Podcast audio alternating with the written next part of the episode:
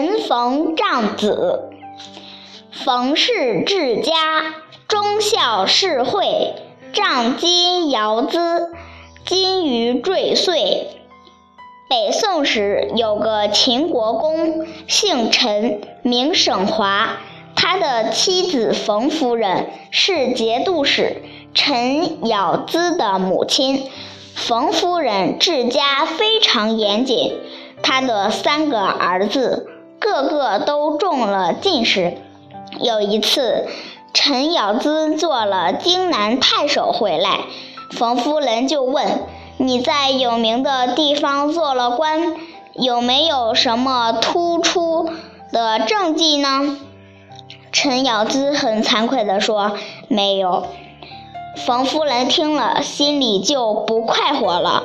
有一天，家里的人说着闲话，讲到荆南正是往来的要道。过路的客人和陈咬资较量射箭，没有一个不是让着他的。冯夫人听了大怒起来，说：“你的父亲教训你，叫你要尽忠尽孝去辅助国家。现在你做了官，不晓得施行仁政，去教化百姓，专门学了一种小小的技艺。”自己炫耀着，这哪里是你父亲当初教训你的愿望呢？说完话，就拿了拐杖打他，把他身上配着的金鱼袋都打落在地上，跌碎了。